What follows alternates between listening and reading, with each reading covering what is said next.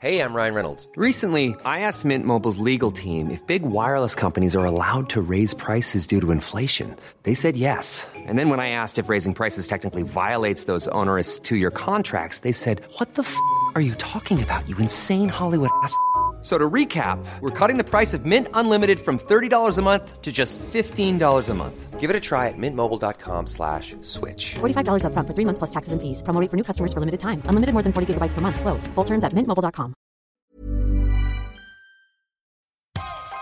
Quand je serai grande, je serai astronaute. Moi, quand je serai grande, je serai Nous vous retrouvons pour la seconde et dernière partie de notre entretien avec Jian. Dans cette seconde partie, Jian aborde la suspicion du corps enseignant autour du ramadan et des parents de confession musulmane. Et à travers son expérience professionnelle, en tant que directrice de l'éducation en charge du pilotage de la politique éducative, elle donne quelques conseils aux parents, afin d'éviter la désorientation des enfants racisés. Jian a d'ailleurs constaté les effets probants de la mobilisation parentale. Selon elle, la communauté éducative serait plus encline à réfléchir face à des parents combatifs et deviendrait plus tendre envers les élèves concernés. Elle y aborde aussi la non prise en compte de la parole et de la douleur des personnes racisées, et du drame auquel son fils a échappé de peu, suite à des préjugés qui ont failli lui coûter la vie, ce fameux syndrome méditerranéen, qui consiste à penser que les personnes originaires du continent africain auraient tendance à exagérer et simuler la douleur. Je vous invite à poursuivre votre écoute avec Jian.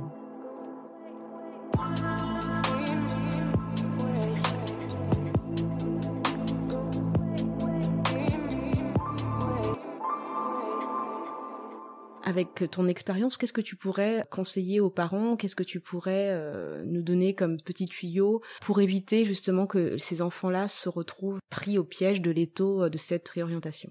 Alors, ce que je conseille en tant que maman, Mhm. et, euh, déjà, c'est euh, vous euh, mobiliser en tant Mhm. que représentant de parents. Mm. Mobilisez-vous en tant que représentant de parents parce que c'est essentiel. Personne ne défendra nos enfants comme nous. Oui. Euh, c'est, enfin, moi je l'ai vu sur plein de situations et notamment ces dernières années où on signalait les enfants pour radicalisation. Oui. Enfin, je veux dire, euh, je l'ai- vécu de l'intérieur, euh, euh, une, une histoire euh, banale d'un, je, je donnerai pas le prénom, mais voilà, d'un, d'un, d'un d'un ami qui était dans la même école que mes enfants. Le jour, euh, enfin pendant la période du Ramadan, Mhm. son fils en CE1, CE2 ou CE2 partait pour un pique-nique avec la classe. Il a oublié son pique-nique. Mm. Donc, euh, personne n'appelle le papa pour lui dire que son enfant ou, sa- ou la maman pour lui dire que l'enfant a oublié le pique-nique. Mhm. La directrice de l'école donc euh, a décidé que l'enfant faisait le ramadan. Elle a posé la question à l'enfant, il lui dit non, je ne fais pas le ramadan, j'ai pris mon petit déjeuner, j'ai oublié mon pique-nique. Qu'est-ce qu'elle a fait cette directrice d'école? Elle est revenue. Elle a toujours pas appelé ni le père ni la mère. Elle a appelé l'inspection et elle a fait un signalement. Elle a signalé donc le père de famille euh, voilà, en disant que voilà, il y avait euh, un signalement de oui, radicalisation, un risque de. Mais, radicalisation. mais, mais te rends-tu compte enfin, enfin, je trouve ça juste affreux et, et de se dire tous ces raccourcis en fait Ouais. son stéréotype elle l'avait déjà hein, dans la tête hein. Bien sûr. Euh, c'est voilà elle attendait juste le petit truc pour pouvoir en fait valider son stéréotype oui, complètement. de se dire ah ça aurait été un enfant blanc qui avait oublié son, son pique-nique à aucun moment elle appelle qui que ce soit pour dire qu'il y a radicalisation quoi Mais complètement. Voilà. Et puis, alors, et pour le coup, euh, peu importe la classe sociale, parce Mm. que ah non euh, bien sûr là, je parle de, de voilà du- d'une personne qui est euh, qui, qui a un niveau social extrêmement élevé. Euh, mais il a été mis dans la case musulman, racisé musulman, et donc elle s'est voilà, elle s'est permis. Mm. Alors, il faisait partie des représentants de parents, et on s'est retrouvé face à l'inspection. Et on a travaillé le dossier et on est arrivé avec leur guide Mhm. de la laïcité, Mhm. en surlignant, en écornant chaque page pour vraiment leur mettre euh, leur racisme euh, face face à eux, enfin leur, bien sûr hein. leur montrer la- leur racisme et à montrer à quel point c'est ridicule. Parce qu'on s'est retrouvé avec l'inspectrice, deux représentants de l'État euh, qui euh, défendaient euh, la laïcité au Mhm. sein de l'école, et il a fallu que on défende le fait qu'il n'était pas, euh, qu'il n'obligeait pas son enfant à faire le ramadan. Donc avec ce avec ce parent, on, on- on s'est retrouvé face à ces personnes qui étaient en train de nous expliquer euh, qu'il obligeait son enfant à faire le ramadan et que c'était contre les lois de la République et les lois laïques, euh, euh, voilà, qui, qui sont euh, censées euh, être mises en application au, au sein de l'école. Mais il y a toujours ce côté pré- préjugé coupable, hein, déjà. Hein. on est voilà euh, toujours vu, perçu avec un, un, un œil, un regard un peu accusateur. euh, on, on va faire des choses horribles. On est, on, est des ouais, on- derrière ça, il y a le côté terroriste. il y a- on est des monstres. Mais, hein. mais c'est ça, mais complètement. Enfin, je, je, c'est- une aberration totale pour un enfant qui a juste oublié son CE2. pique-nique. Un enfant CE2. CE2 qui a oublié son pique-nique. Et ce qui est inquiétant, c'est qu'à aucun moment elle n'a appelé les parents et que l'enfant n'a pas mangé de la journée. Mm. Il a eu quelques biscuits par ses copains. Ouais. Il n'y a pas le bien-être de l'enfant derrière tout ça. Absolument. Mhm. Euh, je veux dire, euh, allez, elle est directrice d'école, elle a ses a priori, elle a son racisme, son islamophobie, ok. Mais là, on parle d'un enfant, donc la première chose, c'est d'appeler le parent en lui disant, vous arrivez tout de suite et vous apportez de quoi Manger. nourrir l'enfant. Mhm. Et l'enfant n'en a pas parlé, parce que euh, on l'a su après, parce qu'elle n'a pas non plus appelé le papa. Et l'en- l'enfant n'en a pas parlé parce qu'il se sentait coupable, comme s'il avait fait quelque chose de mal. Mm. Ce qui est pareil, une aberration. Mm. L'institution fait porter à un enfant euh, déjà de la maltraitance et euh, une façon de remettre en question son, son identité, sa foi, la foi de ses parents. Donc euh, des situations comme ça, hein, en on, plein, on en a des dizaines. Mm. Engagez-vous en tant que représentant de parents. Oui, ça prend un peu de temps. Oui, euh, ça peut être compliqué. Bien sûr que euh, ça oblige à, à combattre. Mhm. Mais même si vous n'avez pas envie de combattre, inscrivez-vous sur une liste. C'est sur, enfin, c'est vraiment les deux, trois premiers euh, de la liste qui vont au front, mais soyez présents sur la liste. Mm. C'est une façon de défendre et de défendre vos enfants et de défendre les enfants racisés aussi. Mhm. Donc ça, c'est la première chose. On ne peut pas dire je mets mon enfant à l'école et je fais totalement confiance. Mhm. On le fait pas dans les autres espaces. Tout à fait. Aujourd'hui, euh, il y a aucun espace où on laisse notre enfant et on dit on fait confiance. Même dans la famille, on essaie d'être attentif et on Mhm. leur donne quelques recommandations. Tout à fait. Donc là, c'est important. C'est important aussi de se renseigner. Mm. Euh, un enseignant reste un être humain, Tout à fait. comme n'importe qui. Un directeur d'école est un être humain, comme n'importe qui.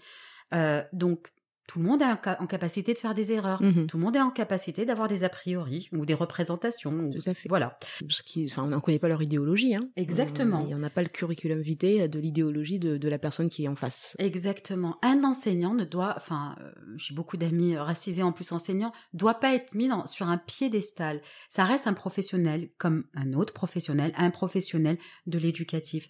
Donc, quand vous n'êtes pas d'accord, dites-le, Mhm. écrivez-le, écrivez-le, écrivez-le, écrivez euh, euh, à l'inspection, écrivez à la DAZEN ou au DAZEN, Mhm. à la direction académique, écrivez.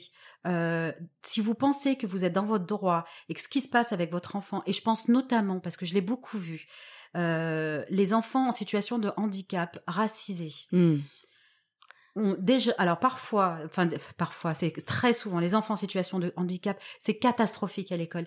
Mais quand ce sont des enfants racisés ou quand ce sont des enfants euh, racisés primo arrivants, je vous parle même pas de la triple violence qu'ils subissent. Entourez-vous, posez des questions, renseignez-vous.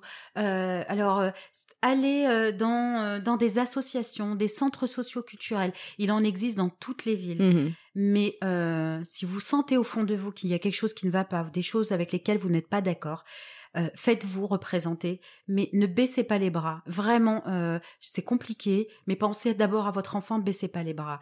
Alors très souvent, les parents disent oui, mais bon, si je fais ça, l'enseignant va, va, va faire la misère à mon enfant. Exactement. Parce que c'est aussi la peur qui arrive très Mais souvent. hein. bien sûr, bien sûr. Et parce que ça arrive dans beaucoup de cas. Et ça arrive dans beaucoup de cas. Et ben vous serez encore plus vigilant. Parce que évidemment, ça reste un être humain qui aura des attitudes vis-à-vis de votre enfant. Donc il faudra accompagner votre enfant. Je sais que ce que je dis, c'est pas facile. Euh, et, et, et ce n'est pas simple, et ça inquiète, et ça fait mal au ventre. Mhm. Parce qu'on a déjà beaucoup de choses à gérer, alors en plus s'inquiéter quand on les laisse à l'école, euh, c'est se rajouter un poids sur les épaules. Mais ça vaut le coup, ça Mhm. vaut le coup, parce que quand un enfant voit aussi qu'on se bat pour lui, qu'on se bat pour son orientation, qu'on se bat pour, euh, pour des choses dont il est Pour pas défendre, responsable, pour voilà. le défendre, euh, Ça le renforce un ça peu le aussi. renforce et il grandit avec une confiance en lui qui est Mhm. plutôt plutôt rare. Donc il faut vraiment voilà se, se Se battre, mobiliser. se euh, mobiliser et euh, se être être entouré, Mhm. vraiment être entouré. Pareil pour l'orientation. Pour l'orientation, euh, si vous n'êtes pas d'accord avec une orientation vers le professionnel ou si euh, vous souhaitez une autre orientation, renseignez-vous, renseignez-vous, allez taper à toutes les portes. Euh, vous avez beaucoup de possibilités de recours. Voilà la différence avec euh, Avec les- nos parents, avec à l'époque. avec nos parents, exactement. Aujourd'hui, il y a des possibilités de recours et euh, vous devez être aussi en capacité de, de, de vous renseigner, d'aller chercher l'information. Mhm. Et si ce n'est pas possible, euh, ben, de demander de l'aide. Et une peut-être une troisième chose qui me semble essentielle, et euh, ça c'est quelque chose que je vais travailler toute l'année au boulot, Mhm. parce que euh, je n'en peux plus euh, d'entendre et, et de voir la stigmatisation autour de la langue maternelle. Oui. Parlez votre langue maternelle à la maison. Parlez. L'enfant n'aura pas plus de difficultés. Au contraire, il développera des compétences linguistiques qui sont extrêmement recherchées plus tard et, et, et essentielles pour l'identité de Mm. l'enfant. Parlez votre langue maternelle à la maison. Euh, D'ailleurs, euh, c'est une association du Lala que, que Oui, voilà, que oui, j'apprécie je connais beaucoup aussi. et euh, qui dit il vaut mieux euh, la langue maternelle qu'un français cassé finalement et euh, et euh, et la langue maternelle enfin je veux dire elle elle a, elle a du sens ça enracine l'enfant Mhm. et euh, et ça lui permet vraiment de développer des compétences n'ayez pas peur de ne De pas parler français aussi. à la Mhm. maison j'ai entendu des enseignants dire oui alors tel enfant ne parle pas français à la maison euh, il va falloir avoir une vigilance ou on va le mettre dans tel dispositif parce qu'à la maison il ne parle pas français ne vous obligez pas, euh, voilà, à parler français. Par contre, juste quelque chose. Moi, j'ai rarement, enfin, jusqu'à présent, je me trompe peut-être, hein, mais j'ai pas vu un seul enfant dont les parents ne parlaient même pas français, par exemple, ici en France, euh, en ayant grandi ici en France, qui ne parlent pas français. Ça veut dire que là, j'ai jamais rencontré jusqu'à aujourd'hui des gens euh, de ma génération ou autres qui sont, et même des personnes qui sont arrivées plus tard en France, ayant été scolarisées en France, avec des parents qui parlaient une autre langue que le français, ne sachant pas parler français ou ayant des difficultés en français. Complètement, mais Ça complètement. je, ne vois pas, je ne, je ne Mais- rencontre pas. Voilà, mais complètement au contraire. Alors les enfants ont cette capacité à s'adapter. Si vous êtes là depuis pas très longtemps ou, ou si vous avez du mal avec la langue française, parce qu'on peut avoir du mal avec cette langue, Mhm. ou si vous tenez à votre langue maternelle, à nos langues maternelles, Exactement. parce que la transmission, elle est aussi en- essentielle de transmettre sa langue d'origine à, à l'enfant. Ne culpabilisez pas. Et, et toutes les études cognitives et toutes les études linguistiques le montrent. La langue maternelle parlée à la maison permet vraiment à l'enfant Oui. de le développer plein de compétences. psychologique même, euh, voilà. Exactement. Donc euh, ça, ça, ça, c'est important.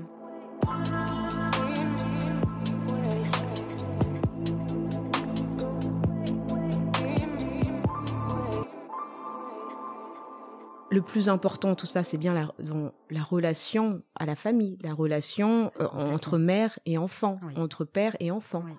Donc, euh, si ce, ce lien-là est cassé, si ce lien-là ne se développe pas correctement, il est justement là le problème et pas inversement. C'est pas des étrangers à la famille, à la maison, qui ont la responsabilité de la transmission de l'histoire familiale, de l'histoire, enfin voilà, de, de l'histoire tout court. Donc le lien le plus important, c'est réellement le lien parent-enfant. Complètement. Complètement. Alors je, je, je te rejoins parfaitement. Et puis euh, reprenons la logique. Euh, Les enfants qui sont très bons, on les enlève d'une de, du milieu familial. Les enfants, euh, on les coupe avec leur langue maternelle. Enfin, je veux dire, à un moment donné, Mhm. c'est un système aussi qui se construit. Mhm. C'est un système qui relègue les parents. Tout à Le fait. parent est le premier acteur éducatif de son enfant. Mm. Vous êtes les premiers, nous sommes les premiers responsables et nous sommes les premiers acteurs. Personne, d'ailleurs j'ai un très bon pédiatre qui me disait, personne n'est euh, capable aujourd'hui de savoir ce qu'il y a de mieux pour l'enfant que son père ou sa mère et Mhm. sa mère. Euh, ou son père et son père, ou sa Mhm. mère et sa mère, Mhm. peu importe. Donc euh, le, le parent ou les parents, euh, on est en capacité de dire non pour la scolarité. On est en capacité de dire à la maison, je veux parler telle telle langue avec mon enfant. Et à l'école, il parlera français. Très bien. Et il y aura aucun souci. Ça se passe très bien pour les personnes qui sont anglophones, par exemple, qui parlent anglais euh, à la maison et français sûr. à l'extérieur. Des sûr. personnes qui vont être, qui vont parler espagnol à la maison ou d'autres qui vont parler allemand.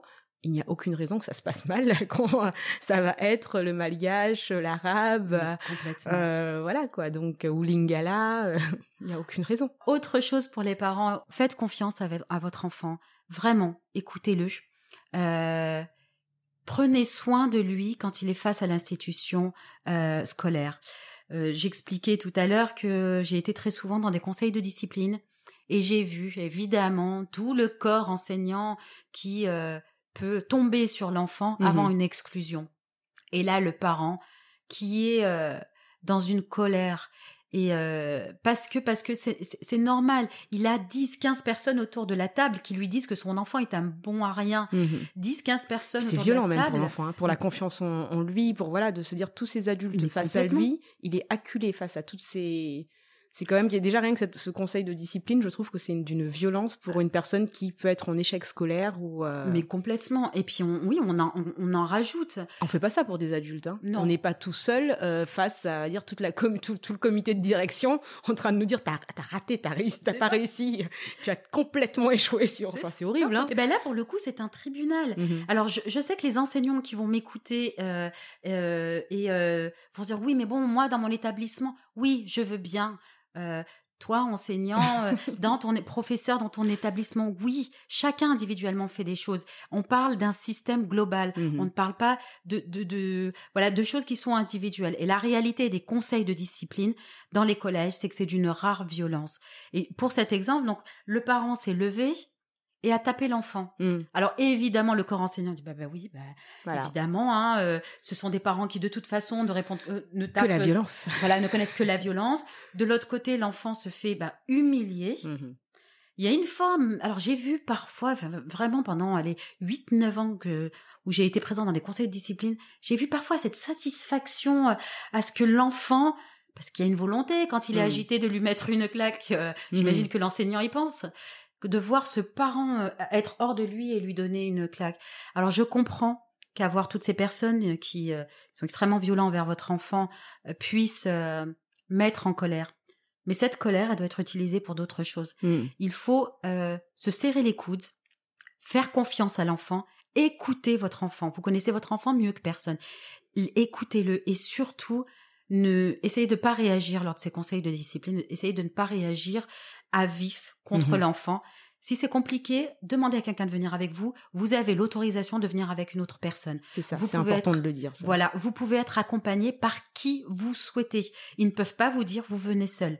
Si euh, c'est compliqué, si la langue française est compliquée, vous pouvez demander à avoir un interprète ce jour-là. Mhm.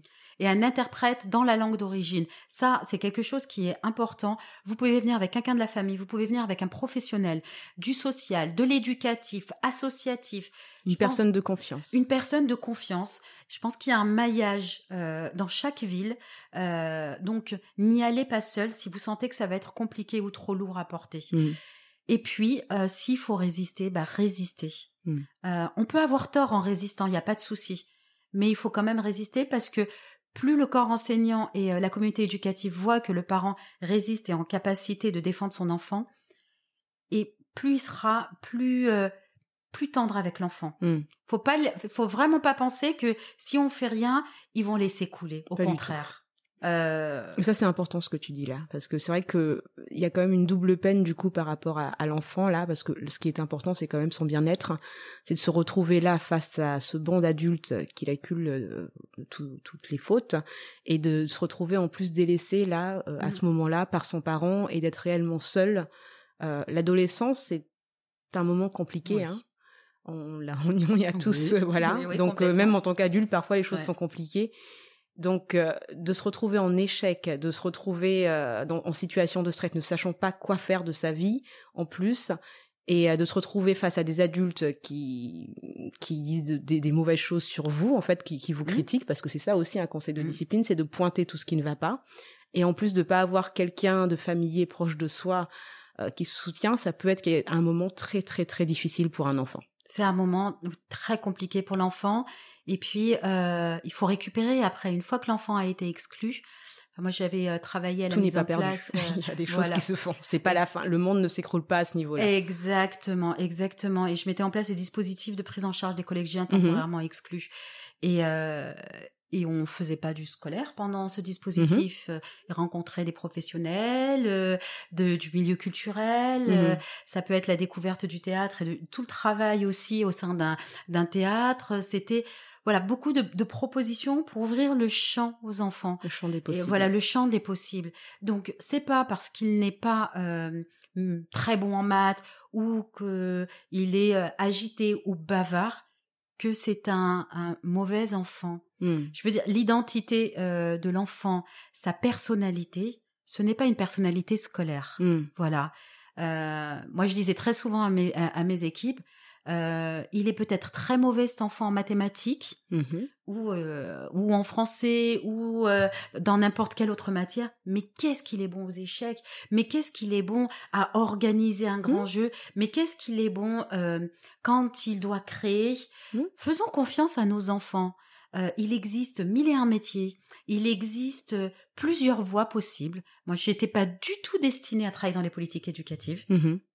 À la base, je devais travailler dans l'économie sociale et solidaire Mhm. avec une formation euh, voilà autour de l'économie.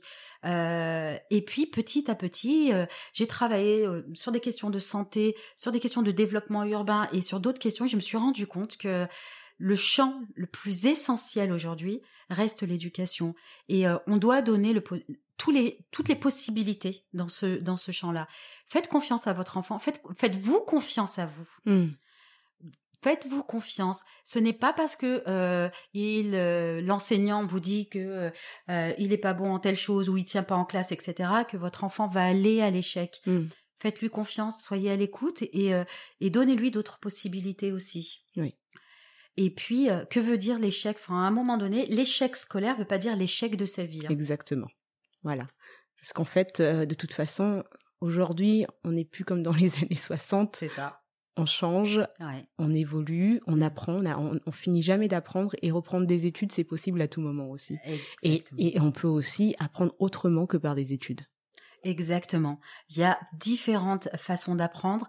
Et puis, puisque j'en étais au quatrième, je vais passer au cinquième. Voilà, comme ça, on est sur un chiffre impair et ça me va bien. Très Euh, les- le- la question de l'exemplarité, essayez vraiment autant que possible. Et j'essaie de le faire et en, en tant que en tant que maman parce que je me suis rendu compte que c'était important de de de les emmener euh, vers des personnes qui leur ressemblent. Mm. Ce qui veut dire des livres écrits par des personnes qui leur ressemblent, euh, de leur faire écouter de la musique de personnes qui leur ressemblent aussi, euh, de les emmener dans des expos, d'aller voir des films, Mhm. euh, de les habiller aussi Mhm. euh, par des créateurs qui leur ressemblent. Mhm.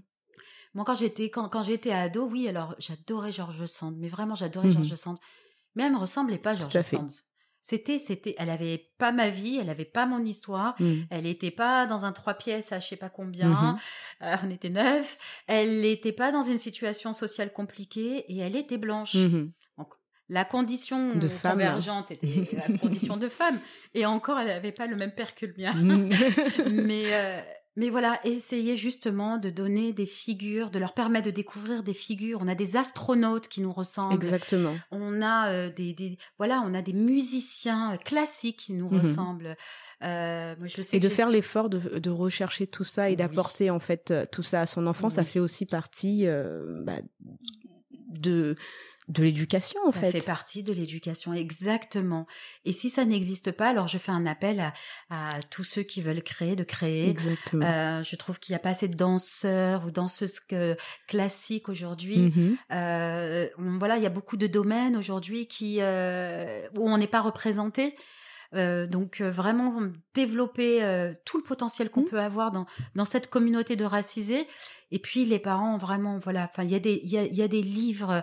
il y a aujourd'hui une possibilité infinie de permettre à nos enfants de découvrir ben, des auteurs, des autrices et des Mhm. personnes qui leur ressemblent. Exactement, tout à Voilà, fait. pour les Mm. cinq conseils que j'essaie d'appliquer, évidemment.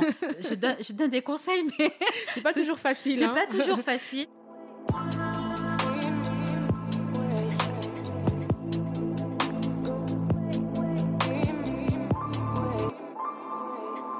On parle de l'éducation, mais il y a tellement d'autres champs. Il faut qu'on soit vigilant. Mm. Vraiment, les parents, soyez vigilants. Le, la- euh, sur la sur la santé, la question de la santé. La santé mentale. Voilà, santé Oui. mentale. Ah oui, et puis alors là, c'était c'est vraiment important sur euh, ce que tu me racontes aussi. euh, Tu nous as tu nous en as parlé avec Ulrich la dernière fois. Mm. Ce qui s'est passé pour ton fils. Mm. Alors là, c'est enfin si tu peux Oui, nous en parler. Il y a un an et demi, donc mon petit garçon se plaint de douleurs de ventre, il vomit, enfin dans un état pas possible. Je l'emmène aux urgences pédiatriques. Le premier soir, on me dit euh, non mais c'est rien, c'est une gastro. Mais attendez, il se tord en deux. Non, c'est rien, c'est une gastro. Bon, ok, on rentre à la maison, on donne ce qu'on nous donne habituellement. Le deuxième soir, on revient. pareil, il n'avait pas mangé, il s'était vidé, il était vert, livide, enfin, vraiment Mm. dans un état pas possible. Son père le portait à bout de bras et, euh, et là on me dit ah mais euh, il fait beaucoup de cinéma hein, ça doit être euh, ça, ça doit être ses origines évidemment origine méditerranéenne il fait beaucoup de cinéma. Ils ont dû l'examiner pour l'examiner ils lui ont mis un gaz. Mm. donc quand on fait du cinéma on n'a pas besoin de Non. mettre un gaz. Et en fait ils n'ont pas pris en compte la douleur de mon fils. Euh, donc le lendemain, je l'ai, pour faire très court, je l'ai emmené dans une clinique privée. Je ne voulais plus retourner au service, à ce service pédiatrique parce que je savais qu'il y avait quelque chose de grave qui se Mhm. passait. Et euh, donc il a eu une péritonite appendiculaire, donc l'appendicite qui a explosé. Et le chirurgien m'a dit qu'il lui restait deux heures. Mm. Voilà. Euh, et je sais que après cette euh, cette histoire, il y a eu un petit garçon noir Mhm. qui est mort aussi d'une péritonite appendiculaire. Donc Wow. quand n'écoutez personne, écoutez-vous.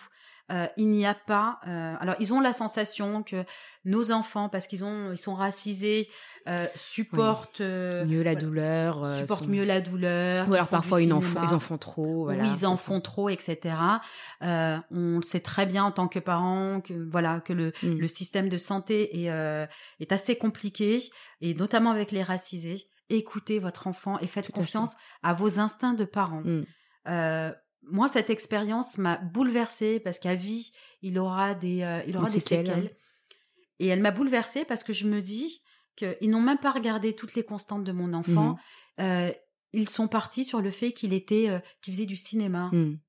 Mais, mais, mais c'est ça, c'est cette remise en question de notre parole constamment. Constamment. Peu importe ce qu'il arrive, ce qu'on dit ne vaut pas la peine d'être entendu. C'est ça. Euh, et ça peut aller très loin, hein, parce que ça peut nous mettre en danger, mettre en danger nos enfants. Alors c'est pour ça que c'est vraiment très important que nous, en tant que parents, nous puissions aussi leur faire confiance, parce que si personne ne les écoute, C'est ça. on, on sait ce que c'est de pas être écouté, de, de, de, de, de toujours avoir l'impression de déformer les choses, déformer la réalité. Et c'est difficile de se construire comme ça, où on est entendu nulle part, et que tout ce qui vient de nous est forcément faussé. Oui. Euh, je trouve que, encore une fois, là, il va falloir en parler pour euh, un autre épisode, mais de se dire, posons-nous la question comment nous sommes, nous construits les uns les autres, avec euh, cette sensation de ne jamais être pris en compte dans notre parole, dans la façon dont on décrit les choses, dans la façon dont on, on s'adresse aux autres, dans, dans, dans la façon dont on se comporte, comment euh, on est toujours dévalorisé, décrié, Ouais. euh, remise en question, jugé, vu comme des personnes agressives. Il y a énormément de choses qui se jouent derrière ça. Et de vivre toute une vie ainsi, c'est quand même très compliqué. Oui, c'est très compliqué. C'est vraiment très très compliqué. Juste une, vraiment pour le coup, une dernière anecdote. Je suis allée voir euh, l'ORL il y a pas très longtemps. Mhm. Il regarde mes oreilles, il me dit mais euh, oh, vous avez dû avoir beaucoup beaucoup d'otites enfant. Vous avez vraiment beaucoup de cicatrices. Euh, dis, j'ai eu des otites. Il me dit mais vous avez eu énormément d'otites et, et, et je le vois. Donc en fait, j'ai passé mon enfance à avoir des otites, à souffrir. Euh, c'est vrai que quand j'étais plus petite, on- à l'école, on me disait oui mais euh, euh, tu entends pas bien, on te met devant, etc. Mhm. Euh, le médecin mais non, mais il y a rien du tout. Mhm. euh. et en fait, à minimiser. Et je me suis dit mon Dieu, mais en fait, entre mon fils et moi, il y a 30 ans. Et euh, avec ces 30 ans d'écart, on en est toujours en même situation. Alors moi, j'ai eu des outils, c'est vrai que j'en ai souffert euh, toute petite, mais je pense que personne n'a rien soigné, parce que Mhm. c'est des otites qui n'ont jamais été soignés en plus. Mhm. Donc euh, personne ne s'en est soucié plus que ça, ni l'école, ni voilà, parce que bon oui, parce qu'on supporte super bien la douleur, Mhm. c'est bien connu. hein. Euh, Ou on n'a pas le choix, tout simplement. on n'a pas le choix et on se tait et on prend Oui. sur soi pour le coup parce que parce qu'on sait que voilà, ça sert à rien. voilà. Donc oui, oui, il faut il faut- il faut écouter euh, nos enfants parce que personne ne le fera pour nous. Mhm. Et puis après on réglera les comptes à la maison. C'est Mm. comme ça que ça se passe. Oui. mais mais c'est compliqué hein, en tant que parent parce que du coup euh, tu as toi-même en fait euh, tu vis toi-même tes, tes blessures tu tes, tes, tes, tes- tes luttes Ouais. au Mm. quotidien à la boulangerie enfin, c'est c'est une lutte du Ah, quotidien mais tu dois aussi lutter pour tes enfants euh, que ça soit chez le médecin à l'école euh, dans les activités dans, dans la façon dont au parc voilà. Ouais. voilà donc c'est c'est une perpétuelle euh, lutte Oui, et puis alors pour le coup, cette lutte, euh, je la continue alors et en étant militante et en étant militante dans mon travail. Mm. parce que c'est pas anodin de travailler sur les questions de politique éducative. Mm. Et, euh, et mon boulot, c'est d'éviter que, et je le dis entre vous et moi, euh, d'éviter qu'il y ait le moins de dégâts possible sur les enfants racisés. Mm. Et euh, ça fait 15 ans que c'est comme ça. Et c'est épuisant. C'est épuisant parce que euh, parce qu'on avance euh, difficilement. On fait un pas en avant et on en fait dix en arrière constamment. Oui. Il suffit d'un événement médiatique pour que tout revienne en arrière.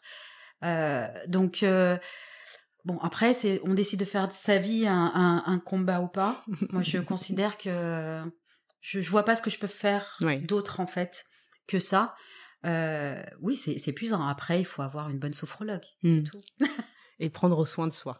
Et se faire du bien soin. en Ouais. ayant euh, bah, des personnes, nous aussi, une soupape, hein, des personnes Oui. à qui parler. Oui. Euh, moi, je conseille encore une fois, toujours, je sais que dans nos communautés, c'est pas toujours euh, facile, mais les psychologues, Oui. les psychologues racisés, oui, oui, Mm. oui, je, je, je signe, je le dis, Mm. euh, de se dire, bah, ne pas avoir une violence supplémentaire face à des personnes parfois qui, qui ne comprennent pas euh, ou qui déplacent le problème ailleurs. Et euh, de se dire, oui, consulter des personnes, euh, Oui. parler autour de soi, s'entourer euh, de groupes de, faire des groupes de parole, pourquoi pas, s'entourer de personnes bienveillantes parce que il ne faut pas minimiser euh, les coups qu'on reçoit et, et, et en faisant attention à soi, on sera aussi capable de faire attention à nos enfants et on aura peut-être aussi plus d'espace euh, et plus de force pour euh, pour se parer euh, contre ce qui pourrait leur arriver. Oh oui, vraiment. Alors ça, c'est le meilleur conseil. Vraiment, c'est un, conseil qui est important parce que euh, je, je repense à mon papa pour boucler euh, Mhm. voilà mon intervention. Euh, il en a eu des douleurs dans, son corps, Mm. vraiment beaucoup de douleurs dans son corps, et il n'a jamais, jamais, jamais rien dit. Et je sais que les douleurs qu'il a eues dans son corps, c'est c'est tout ça, toutes ces humiliations, baisser la tête, se battre. Alors il y a la violence sociale, il y a la violence raciale, il y a voilà et euh, et je sais qu'il prenait sur lui, prenait sur lui, prenait sur lui, prenait sur lui. Alors c'est voilà, c'est c'est c'est quelqu'un qui est mort avec une maladie qui est très typique, hein, l'estomac. Mm. Euh, il prenait, il prenait, il prenait. Il avait des moments de grosse douleur quand j'étais petite. Cet estomac, là, cet endroit, Mm. le foie, le lieu de la colère. Mhm. C'est c'est pas anodin tout ça. Et, Bien sûr. et, euh, et vraiment, je veux rendre hommage à nos Shibani qui ont fait euh, et voilà euh, nos, nos parents qui qui nous ont donné aussi cette capacité à nous battre et, euh, et qui emportent les séquelles Mm. qui emportent les séquelles déjà parce que leur métier était difficile et parce qu'ils ont dû eux se taire on n'a plus à se taire Mm.